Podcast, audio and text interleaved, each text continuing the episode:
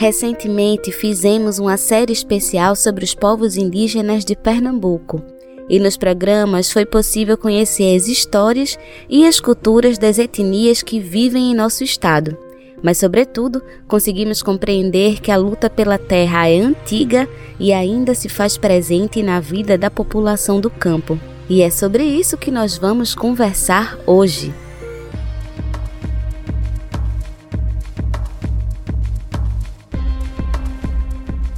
Olá, gente. Eu sou Yale Tairine e está começando mais uma edição do programa Prosa e Fato. A partir de hoje, vamos conversar sobre os diversos conflitos no campo aqui no estado de Pernambuco.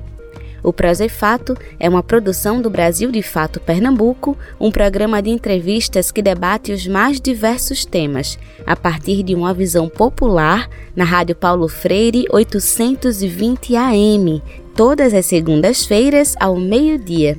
Você pode ouvir também na Rádio Brasil de Fato e nas principais plataformas de streaming como Spotify e Google Podcasts. Prosa e Fato uma visão popular sobre o mundo.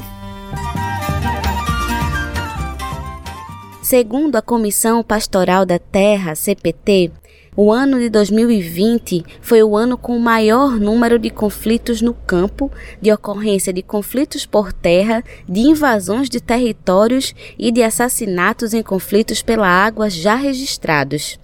E Pernambuco, nesse cenário, foi o segundo estado do país com o maior registro de ameaças de morte no campo e o sétimo mais conflituoso para povos que lutam pelo direito à terra e ao território.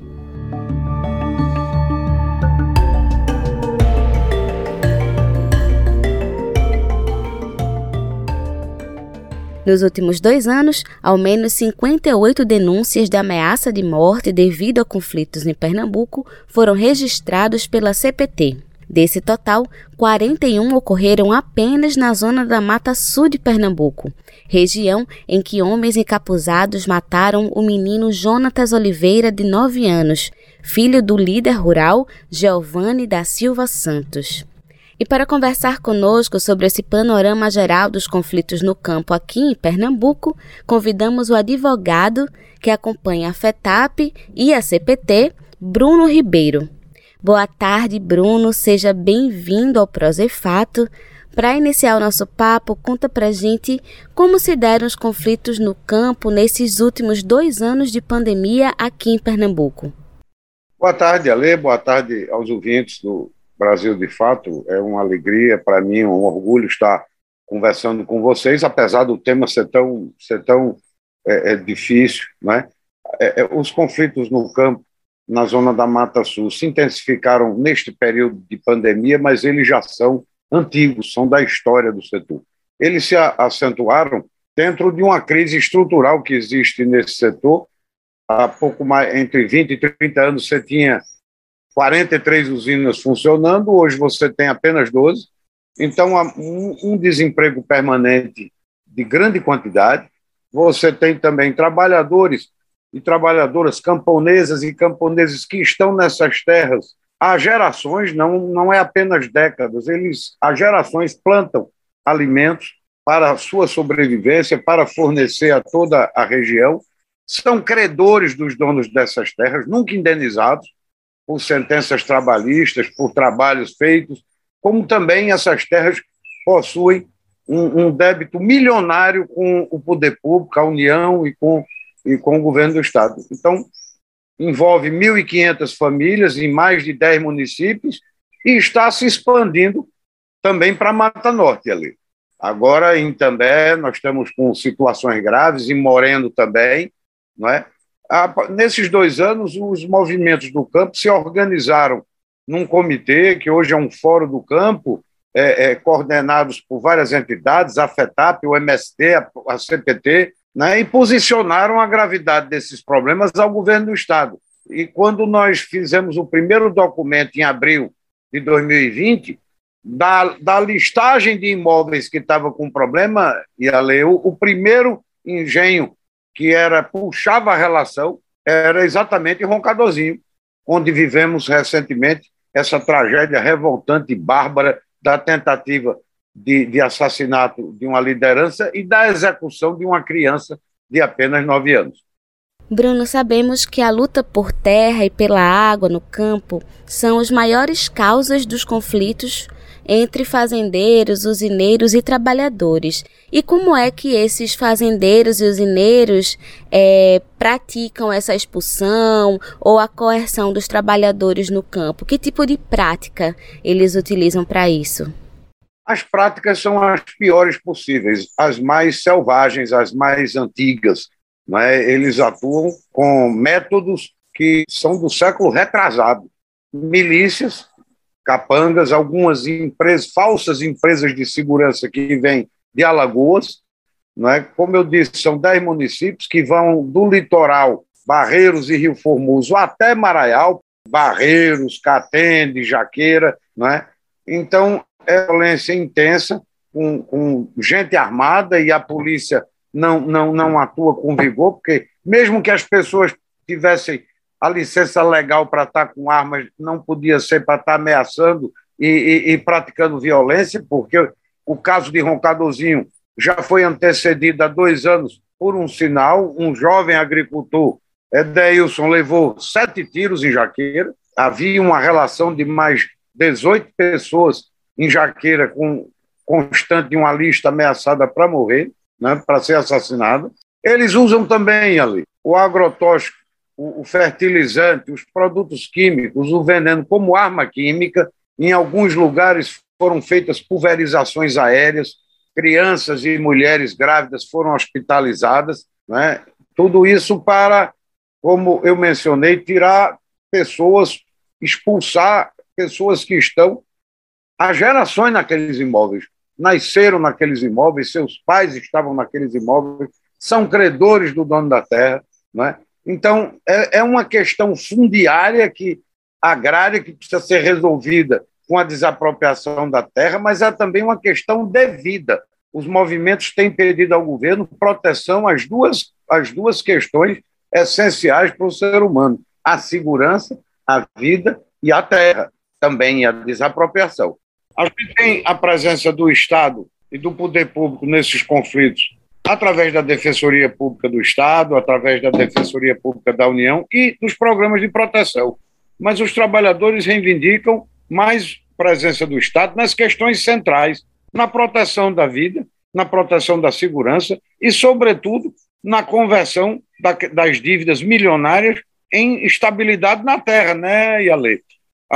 Aquelas pessoas produzem há muitas gerações ali, são credores, elas têm o direito, nesses dez municípios, de estarem com sua situação na terra estável, porque elas contribuem muito para o desenvolvimento social e econômico da região, porque são elas que produzem os alimentos que abastecem as feiras de Tamandaré, de Barreiros, de Catende, de Palmares, de Maraial. Né? Elas produzem alimentos e essas, essas, esses grileiros que estão chegando para lavar a terra que é, é terra comprometida com débitos de toda natureza, eles vêm para tentar colocar gado no lugar das pessoas e lucrar com proteína animal, ao invés de produzir alimento para toda a região.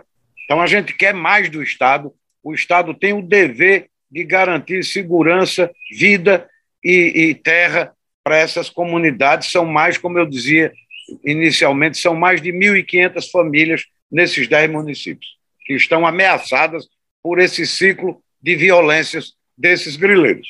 Segundo estudo da CPT, em 2020, Pernambuco foi o segundo estado do país com maior número de pessoas ameaçadas de morte, ficando atrás apenas do Pará.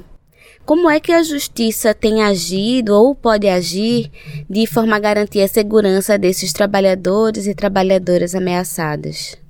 A CPT, no seu estudo que é muito conhecido, nacional, mostrou esse quadro que você aponta, né? e com detalhes, é, mais de 80% dos casos de violência em Pernambuco foram na Zona da Mata, nesses dois anos. As ameaças também, a morte da criança, os tiros dados em Edeilson, o epicentro da violência agrária em Pernambuco está na Zona da Mata. Né? E a gente não tem tido uma, uma atuação coerente. O INCRA é um órgão omisso nesse governo Bolsonaro, é um órgão que não atua. Todas essas terras poderiam ser desapropriadas pelo que manda a Constituição da República, não é? Então, é uma situação que, que, como o estudo da CPT revela, clama por justiça, clama por uma atuação mais eficaz do governo do Estado e do INCRA, embora o INCRA esteja com as omissões que todos sabemos em relação a INCRA, IBAMA, FUNAI, a este governo genocida que, que atualmente está no poder. O Poder Judiciário é, tem um papel importante. Ele não, uma parte grande dele não é muito sensível ao, ao, ao pleito da, da, dos agricultores que têm direito na Constituição e na, no Código Civil à terra, porque basta cinco anos de produção, cinco anos no imóvel que a Constituição determina o direito de uso capião. E o Poder Judiciário tem dificuldades. Nós só não tivemos situações mais graves, porque, como você sabe, por força da pandemia, o, o Supremo Tribunal Federal proibiu os despejos urbanos e rurais, e isto está vigorando até março. Nós tivemos em Pernambuco também a lei de despejo zero, que foi uma proposta inicial das juntas, das deputadas juntas, né, em que impediu que as liminares de vários juízes fossem executadas. Mas estamos com esse, esse risco agora a partir de março. Né? E se espera que o judiciário seja atento aos direitos desses agricultores que estão há muito mais do que cinco anos no, no exercício legítimo da posse e produzindo na, nas terras. A CPT, no seu estudo, que é muito conhecido, nacional, mostrou esse quadro que você aponta, né, e com detalhes. É, mais de 80% do, dos casos de violência em Pernambuco foram na Zona da Mata, nesses dois anos. As ameaças também, a morte da criança, os tiros dados em Edeilson, o epicentro da violência agrária em Pernambuco está na zona da mata. Né? E a gente não tem tido uma, uma atuação coerente. O INCRA é um órgão omisso nesse governo Bolsonaro, é um órgão que não atua. Todas essas terras poderiam ser desapropriadas pelo que manda a Constituição da República. Né? Então, é uma situação que, que, como o estudo da CPT revela, clama por justiça, clama por uma atuação mais eficaz do governo do Estado e do INCRA, embora o INCRA esteja com as omissões que todos sabemos em relação a INCRA, IBAMA, FUNAI, a este governo genocida que, que atualmente está no poder. O Poder Judiciário é, tem um papel importante. Ele não, uma parte grande dele não é muito sensível ao, ao, ao pleito da, da, dos agricultores que têm direito na Constituição e na, no Código Civil à terra, porque Basta cinco anos de produção, cinco anos no imóvel que a Constituição determina o direito de uso capião.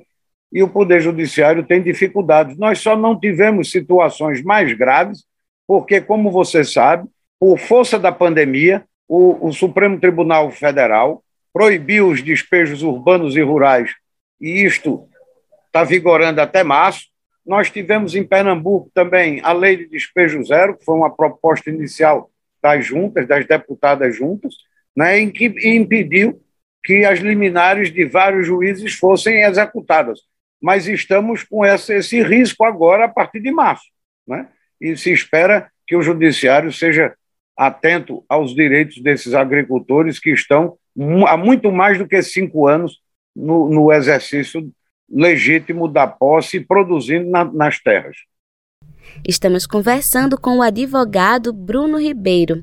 Agora vamos para um rápido intervalo, mas voltamos já já para fechar nossa primeira conversa de hoje.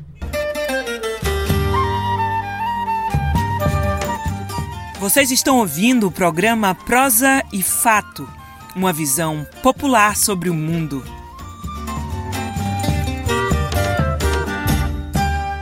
Coronavírus. Evite o contágio. O risco de infecção, hospitalização e morte são muito menores em pessoa vacinada. Ao se vacinar, você protege a si mesmo e também a sociedade como um todo. Mas atenção, porque mesmo vacinado, você pode pegar e transmitir o coronavírus. Portanto, mantenha o distanciamento social e as barreiras físicas, como a máscara, especialmente no transporte público e locais fechados, com pouca ou nenhuma circulação natural de ar. A prevenção é o melhor remédio.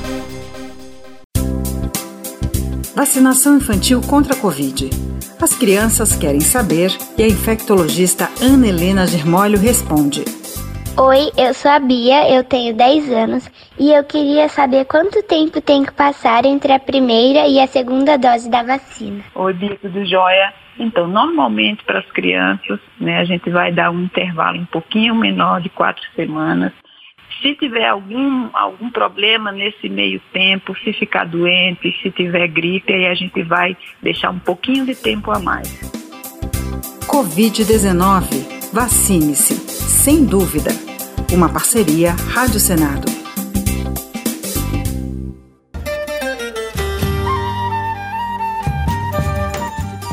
Voltamos a apresentar o programa Prosa e Fato, uma visão popular sobre o mundo. Estamos de volta com o programa Prosa e Fato para continuar nossa conversa com o advogado da FETAP e da CPT, Bruno Ribeiro. Bruno, qual o perfil das terras e das empresas que estão envolvidas nesses conflitos no campo aqui no estado? Há alguma característica em comum entre elas? A primeira identidade, eu já falei, é gado é introduzir gado no lugar onde pessoas vivem e onde pessoas plantam alimento. A segunda é que algumas delas são empresas de imobiliárias. Elas tentam liberar terras envolvidas com dívidas milionárias para lucrar com essas terras. Elas são empresas imobiliárias em Maraial, é, é uma empresa imobiliária em Jaqueira, né? Elas têm relações com outras usinas falidas. Em Jaqueira, por exemplo, é o grupo que levou à falência a usina estreliana. Em Roncadorzinho, em Barreiros, é o grupo que levou à falência a usina Santa Terezinha, a própria teve participação na falência da própria usina Santo André. Em Maraial, é, é, é, é um, um empresário de Alagoas, um empresário com histórico muito complicado de violência, com várias investigações sobre ele, da Polícia Federal. Enfim, Nenhum desses conflitos é com nenhuma das usinas que produzem cana, é, é, açúcar e álcool, mesmo que a gente não concorde com o modelo, mas esses conflitos não se dão com, com empresas que estejam envolvidas com produção, mas com empresários que estão envolvidos com especulação pura e com a tentativa de lavar terra. Isto não é um, um adjetivo que eu coloque no sentido de ofender, não. São terras de usinas falidas, 12 usinas que faliram naquela região de, de Tamandaré até é, Maraial, que não tiveram falência judicial, que as terras ficaram praticamente abandonadas e a lei, e essas pessoas estão chegando para tentar, às vezes contando com manobras no Poder Judiciário, através de leilões judiciais, arrematar diretamente ou através de laranjas empresas ou terras que são propriedade de empresas que fecharam há 15, a 10, a 20 anos, devendo, como eu já disse, milhões ao poder público, ao governo do Estado, ao governo federal e aos trabalhadores que lá estão. Em todos esses dez municípios, a maioria dessas famílias são credores dos donos dessas terras. E por fim, Bruno, quais saídas possíveis você aponta para o fim desses conflitos? São várias saídas que se apresentam. A principal delas é, é suprir uma deficiência que há muitos anos se enraizou no estado de Pernambuco e nos governos que se sucedem, porque a Zona da Mata hoje não tem um projeto de desenvolvimento social e econômico. São 53 municípios na Mata Sul e na Mata Norte. Como eu já mencionei hoje, 30 usinas fecharam nesses 20 anos e o governo, embora os movimentos sociais tenham apresentado um plano de reestruturação produtiva da Zona da Mata, os governos não têm implementado. Então fica neste vazio o espaço para grileiro, para fraudadores querendo se apropriar de terras que não mais lhe pertencem. Uma das primeiras saídas, portanto, a óbvia é que o Estado, a Zona da Mata, venha a ter um plano de desenvolvimento social e econômico. Por consequência disso, Ale, evidentemente que reforma agrária e conversão de dívidas por terras. Né? Você tem que dar assegurar estabilidade e regularização fundiária dos camponeses e, da, das camponesas, nessas terras onde eles produzem, como eu digo sempre, as gerações. Né? Ao mesmo tempo, uma polícia que atue de uma maneira isenta, imparcial, que, que coíba o uso de armas pesadas, o uso de agrotóxicos, o uso de, de truculência e de violência que esses empresários fazem para constranger e expulsar os trabalhadores que estão nesses imóveis há muitos e muitos anos.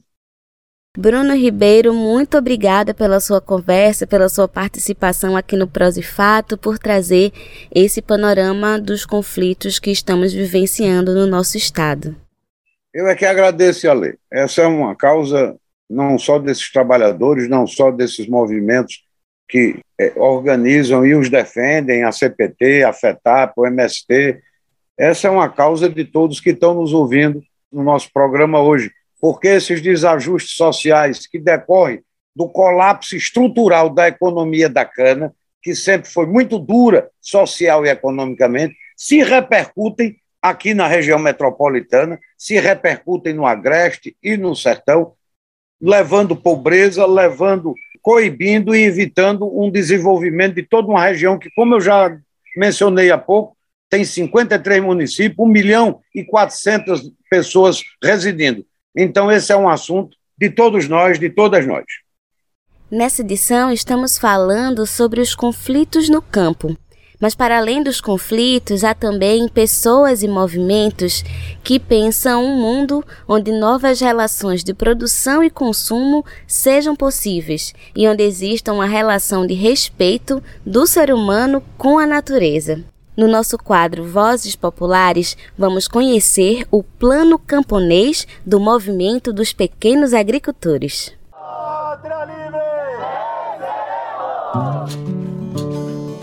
Vozes Populares. Se engana quem pensa que o Brasil é marcado apenas por luta e resistência urbana. Quem está no campo tem há muito tempo buscado o caminho de um mundo melhor um mundo onde novas relações de produção e consumo sejam possíveis e onde exista uma relação de respeito com o homem e a natureza. Para isso, os povos do campo têm se organizado para traçarem estratégias que ajudam a construir esse projeto. Um dos movimentos importantes nesse processo é o movimento dos pequenos agricultores, o MPA. No Vozes Populares de hoje, você conhece o Plano Camponês. Trago sonhos de terra, novas moradas e moinhos, mesa farta e um riso franco, um braço forte, bom vinho. O MPA é um movimento camponês de caráter nacional e popular que defende em seu programa um novo modelo de desenvolvimento do campo, através do Plano Camponês. Esse plano é uma construção coletiva que coloca os povos originários e tradicionais como a base do desenvolvimento do campo. Maria Casé, coordenadora nacional do MPA e dirigente no estado do Piauí, conta um pouco mais sobre o que esse plano significa. O Plano Camponês é a construção do projeto estratégico e popular para o Brasil que nós queremos, que o povo brasileiro precisa, que o povo brasileiro sonha. O Plano Camponês é um Brasil com a mesa farta, é um Brasil que respeita a questão ambiental, é um Brasil que dá aos trabalhadores urbanos o direito a se alimentar. O plano camponês é esse Brasil que nós sonhamos. Só que pensado a partir de quem produz os alimentos, a partir de quem preserva o meio ambiente, de quem preserva as águas e os recursos hídricos, de quem respeita tanto as pessoas quanto o meio ambiente. Maria Casé explica que esse plano é baseado em várias soberanias que são essenciais para um país-nação. Ela cita a soberania alimentar, territorial, hídrica, genética e energética. Quando falamos de soberania alimentar, estamos falando de um princípio fundante do movimento, o que busca pensar em maneiras de produzir alimentos saudáveis e fazer com que eles cheguem à mesa do trabalhador. Já a soberania territorial e hídrica quer dar aos povos o controle e a autonomia sobre os seus territórios e suas fontes de água. Isso tudo visando preservar e conservar esses recursos para essas e as próximas gerações. A soberania genética, por sua vez, busca dar a condição do povo brasileiro de utilizar, preservar e conservar o patrimônio genético, como raças, mudas e sementes. Nós aqui estamos concluindo aí um projeto chamado Vivo Semiárido, onde participaram 352 famílias praticamente todas são mulheres, 95% dessas famílias são mulheres que estão à frente de projetos estratégicos de criação de ovino caprino, de criação de abelhas, de é, produção de quintais produtivos, de criação de minhocas para produção de humus e retornar isso para os quintais, com sistema de reuso e comercialização dessa produção. Temos também aqui no Piauí, que é a primeira experiência nacional do programa de alimentação saudável, que o Movimento dos Pequenos Agricultores ajudou nessa construção, nessa perspectiva de ter um programa estadual que abrace e abarque a produção de alimentos das famílias camponesas, dos povos do campo, das águas e das florestas. Por fim, Maria Casé conta como é o modo camponês de fazer agricultura. Para ela, o campesinato é uma classe que tem um jeito diferente de se relacionar com a natureza, o meio ambiente e a cultura, sendo assim a sementeira principal de valores para toda a humanidade. Ser camponês é, antes de tudo, ter um modo de vida que é específico, né? Então, o nosso modo de ser, de viver e de se reproduzir ele aponta cotidianamente para novos valores, para valores humanos fundantes e fundamentais para a humanidade. Por isso que a gente olha o campo como essa grande sementeira. Viva a festa da plantação, viva a festa da colheita. O canto quebra o jejum da nova roça cheia as carretas. O Vozes Populares é uma produção do Brasil de Fato Pernambuco teve apresentação e roteiro por Júlia Vasconcelos, edição de texto e coordenação por Ranide Mendonça e edição de áudio por Fátima Pereira. Viva a festa, viva a festa, viva a festa da colheita.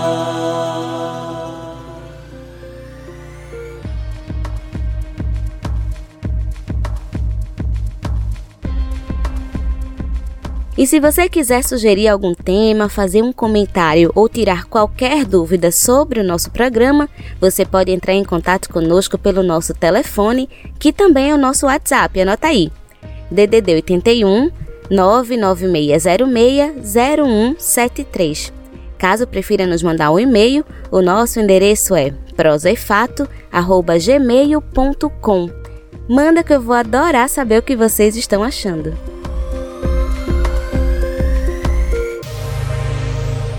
Ainda segundo os estudos realizados pela Comissão Pastoral da Terra, CPT, 35 ameaças de morte a trabalhadores do campo ocorreram em 2020, das quais 20 ocorreram na zona da Mata Sul.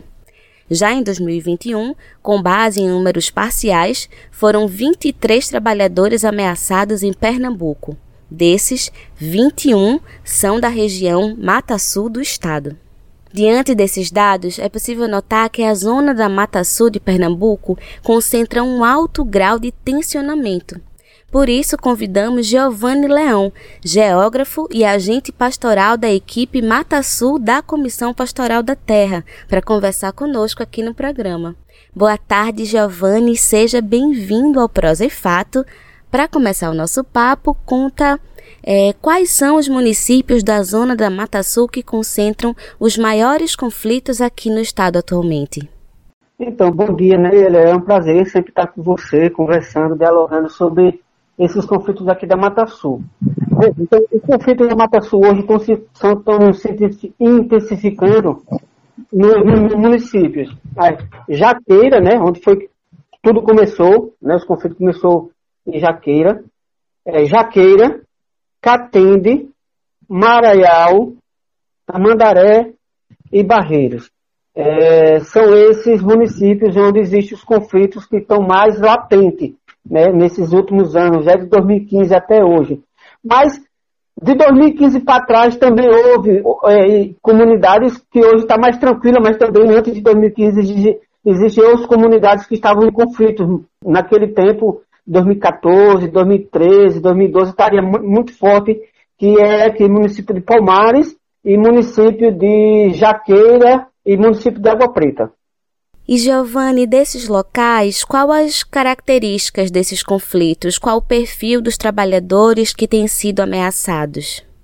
O perfil desses conflitos é o mesmo, né? Então, assim, são, geralmente são conflitos com, com usineiro, né? no passado foi muito com usineiro, é, e envolvidos os trabalhadores da cana, né, que cortavam cana, é, e também os agricultores que moravam nos engenhos, que não cortavam cana, mas produzia. Então era conflito com as usinas, né, que as usinas sempre queriam é, expulsá-los de, de, suas casas, expulsá-los de suas terras. Hoje em dia, o conflito se dá mais com empresas, empresas de é, pecuaristas, né, que criam gado, com empresários, né, com advogados, é, até com empresas de que querem negociar terra para construção de, de casas, para construção de loteamentos. Então, esses conflitos e, e, os agricultores envolvidos são os poceiros. São moradores e moradoras que residem é, nas comunidades há mais de 30, 40, 50 anos. Então, a gente chama de poceiro. Então, são esses poceiros que são impactados por esses conflitos e é provocado por essas empresas por pecuaristas, por empresários. Bem, o papo com Giovanni Leão está muito bom, mas agora vamos para um rápido intervalo. Fica por aqui que nós voltamos já já.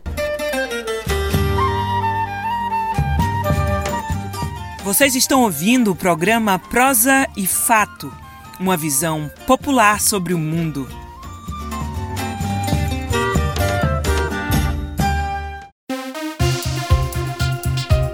Coronavírus. Evite o contágio.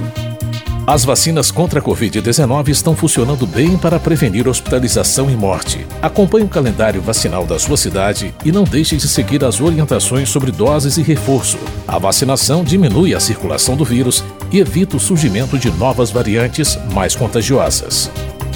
A prevenção é o melhor remédio. Vacinação infantil contra a Covid. As crianças querem saber e a infectologista Ana Helena Germólio responde. Meu nome é Benjamin, eu tenho seis anos. Se eu tomar a vacina, eu não vou ter Covid? Oi, Benjamin. Infelizmente, a vacina não protege a gente contra tudo, né? A vacina nasceu para a gente não ficar grave, não precisar ir para o hospital, né? E nem morrer da doença pode ser sim que a gente tenha a doença com a vacina, mas muito provavelmente quem tiver vai ter sintomas bem leves. Covid-19. Vacine-se, sem dúvida. Uma parceria Rádio Senado.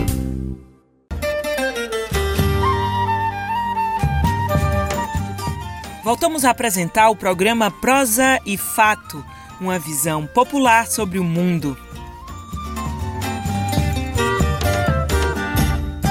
Estamos de volta para o nosso terceiro e último bloco do programa Prosa e Fato, aqui na sua rádio Paulo Freire 820 AM. Hoje já conversamos com Bruno Ribeiro, advogado da FETAP e da CPT. E se você perdeu, você pode escutar depois no nosso site brasildefatope.com.br e também nas principais plataformas de streaming, como Spotify e Google Podcasts. Agora estamos conversando com Giovanni Leão, geógrafo e agente pastoral da equipe Mata Sul da Comissão Pastoral da Terra, CPT. Giovanni, por que que você acha que a zona da Mata Sul é a região em que se concentra o maior número de conflitos por terra aqui no estado? Há alguma característica desta região que proporcione isso? Tem, tem sim. Uma das características principais é a disponibilidade de terra. Né? A Zona da Mata é uma, é uma região onde as terras, digamos assim, elas antes pertenciam às usinas. Com o fechamento das usinas, né, ou algumas fecharam, outras abriram falência, né, mas assim, mas fecharam e é, deixaram de, de, produzir no campo. E isso deixou as terras todas ociosas. O que é que está acontecendo? É, tem um, um, mega projeto da Masterboi, da empresa Masterboi, que está sendo construído, finalizando praticamente, no município de Canhotinho, já é agreste. Né? Mas é um agreste que faz, é praticamente Canhotinho, é fronteira com a, com, com a Mata Sul, que faz fronteira com São Benito do Sul. Então, esse, esse frigorífico, é, a cara, tem uma, o projeto dele é abater 500 cabeças de gado por dia. O que é que acontece? Então, com as usinas não produzindo mais cana, as usinas estão arrendando ou vendendo as terras para pecuaristas, que às vezes são empresários, empresários, às vezes são advogados que têm muito dinheiro, às vezes são grupos econômicos né, que compram ou arrendam essas terras e para criar gado. E esse gado para servir para esse frigorífico da Masterboi. E qual a primeira coisa que eles, que essas empresas, esses empresários, essas pessoas que compram ou arrendam as terras fazem? É querer expulsar os moradores, os pulseiros, que já, que já vivem há, há décadas nessas localidades. Então, ou eles usam a força ou eles usam a justiça. Então entram com reintegração de posse, é, mentindo, dizendo que os agricultores são invasores, são pessoas que invadiram a terra deles há pouco tempo, há uma semana, né? Então isso, essa é a motivação, é a terra, a motivação é a terra. Então empresários que estão arrendando ou comprando as terras das usinas, que não moem, que não produzem cana há muito tempo, e querem expulsar os moradores antigos para criação de gado, criação de gado intensivo, né? É, botar muito gado nas terras para servir para o, o, esse frigorífico. Então, é isso tudo que está provocando os conflitos. Bem, não temos como não falar do caso recente do assassinato do jovem Jonatas Oliveira, de 9 anos, filho de uma das principais lideranças comunitárias e presidente da Associação dos Agricultores e Agricultoras do local, né, o Giovanni da Silva Santos, que também foi ferido no atentado que matou seu filho. O crime aconteceu no dia 10 de fevereiro no engenho Roncadorzinho, no município de Barreiros, na zona da Mata Sul. Giovanni, esse cenário desse atentado, né? O que pode ter motivado essa ação e como é que estão as investigações desse caso no momento? Então, o, o seu Giovanni, que é pai do, do menino Jonathan, né, que faleceu, seu Giovanni também foi atingido por, por tiros no ombro, né? E teve que passar por cirurgia. Tem, hoje está é, tá fazendo fisioterapia e tudo para para voltar ao normal. Mas assim, é, o, o, que motivou isso? É uma boa pergunta, sabe, É uma boa pergunta. É, logo no dia 11, estivemos lá, a CPT e a FETAP, é, lá na comunidade, é, com, com a família de seu João e com todas as famílias lá da comunidade, que são 67 famílias, é, que chegamos lá, vimos aquele cenário de terror, né? Todo mundo aterrorizado, com medo, muito medo. E, mesmo com isso, a gente começou a dialogar com as famílias, saber quem era seu Giovanni, como era a vida de seu Giovanni. É, e, ali, todas as falas eram que seu Giovanni era uma pessoa, é, uma pessoa, um homem bom, uma pessoa digna, uma pessoa que vivia de, tra vivia de trabalho para casa, né? Nessa época ele estava trabalhando na usina Cucaú, cortando cana, então é, não é uma pessoa que ficava de bar em bar bebendo, era uma pessoa que não tinha dívida com ninguém, era uma pessoa que não tinha rixa com ninguém. Todo mundo da comunidade falou bem, falava, falou, falou bem dele nesse dia. Né? E depois, quando eu acompanhei ele para dar é, depoimento na delegacia, eu na rua, conversando com as pessoas, e as pessoas da cidade que conhecem o seu Giovanni também me falaram a mesma coisa. Então, se seu Giovanni não tem nenhum inimigo pessoalmente, não tem nenhuma rixa com ninguém, o que é que sobra? O, o que sobra é que ele é presidente da associação do Engenho Roncadorzinho. E, e como presidente, ele, ele, digamos assim, ele está de frente do conflito. Está né? Tá de frente do conflito. Então, a leitura da CPT e a, e a, e a leitura da própria comunidade é que é, o problema é o conflito da terra. Entendeu? É o problema do conflito da terra. É, a gente não descarta isso, né? A polícia está numa linha de investigação né, que diz que a polícia está dizendo que tem traficantes de drogas envolvidos no assassinato do menino Jonatas. É, tem traficantes. A polícia está dizendo que o, há um tempo atrás é, um traficante procurou seu Giovanni né, para comprar um pedaço da terra do engenho. E a resposta do João foi: nós não temos terra no nosso nome, nós, não, nós somos pulseiros, mas não temos terra no nosso nome. Então nós não vamos vender aquilo que não é nosso, de direito, no papel. Então nós não vamos, não, não vamos vender terra a ninguém, porque a terra é nossa aqui, a gente produz, a gente mora, a gente vive da terra. mas mesmo assim a gente não, também não tem um documento atrás, então a gente não vai vender terra a ninguém. Então polícia está dizendo que quando o seu Giovanni negou, o, o traficante se vigou desse jeito, né? Apesar de que a polícia está dizendo que o, o traficante está preso desde 2018 e 2022 é que vai acontecer isso. Então, então, a gente ainda tem várias perguntas a ser respondidas nesses processos de investigação, mas é a polícia que é, vai dizer no final do inquérito ali, o que realmente foi que motivou, né? A comunidade fala que é, a comunidade e o próprio seu Giovanni fala que também fala também que foram sete homens encapuzados que invadiram, né? A polícia está dizendo que tem quatro ou cinco presos. Desses quatro ou cinco presos tem, parece, um é dois, é três de menores, eu, eu não lembro agora de, de qual, mas tem menores envolvidos. Aí a polícia ainda não fechou nenhuma linha de investigação. E continua todas as linhas de investigação. Não, não, não foi batido o martelo dizendo, oh, o motivo foi esse, o mandante foi esse e o quem atirou foi esse. Ainda, a polícia ainda não, não nos repassou esses dados e ainda não foi terminado o inquérito. Então, para fechar nossa conversa, Giovanni, como a CPT tem atuado na mediação desses conflitos e na tentativa de resguardar a vida das trabalhadoras e dos trabalhadores?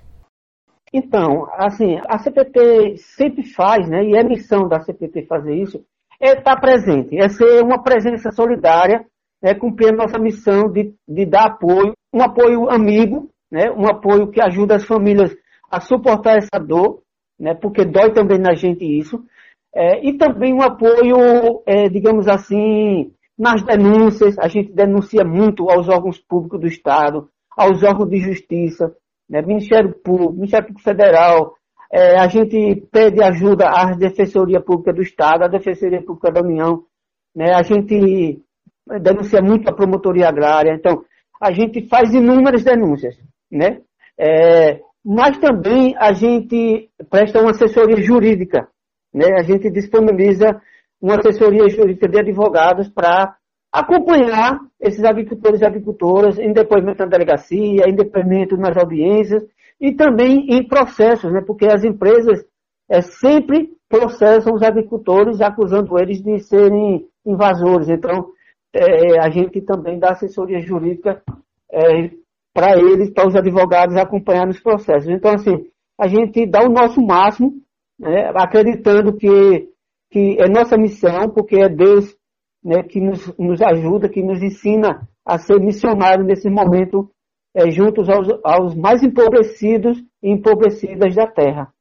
Giovanni Leão, muito obrigada pela sua disponibilidade, por essa conversa, por você ter trazido esses elementos sobre a Mata Sul aqui do estado. Quem agradece mais uma vez é, somos nós, Ale. O Brasil, de fato, sempre está presente, né? Junto às comunidades nas áreas de conflitos e, e sempre é, também nos ajuda a que a sociedade tenha esse conhecimento desse sofrimento e desses conflitos que essas famílias sofrem, né? Então, quem agradece é nós. E, mais uma vez, muito obrigado por você e, e pela, pelo Brasil, de fato, dar visibilidade a esses conflitos.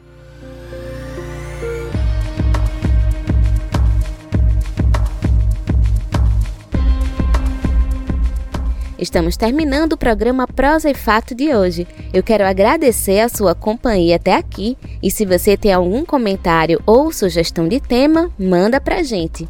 O nosso e-mail é prosaefato@gmail.com.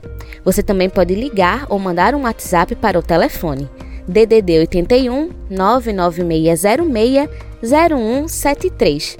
Manda um oi pra gente nesse número de WhatsApp para você ficar recebendo nossas notícias diariamente. E segue também a gente nas redes sociais. No Instagram, Twitter e Facebook é arroba Brasil de Fato PE. E se você quiser escutar novamente, é só entrar no nosso site brasildefatope.com.br e também nas principais plataformas de streaming como Spotify e Google Podcasts. Obrigada pela sua audiência e até a próxima semana. Temos um encontro marcado aqui na Rádio Paulo Freire, toda segunda-feira ao meio-dia.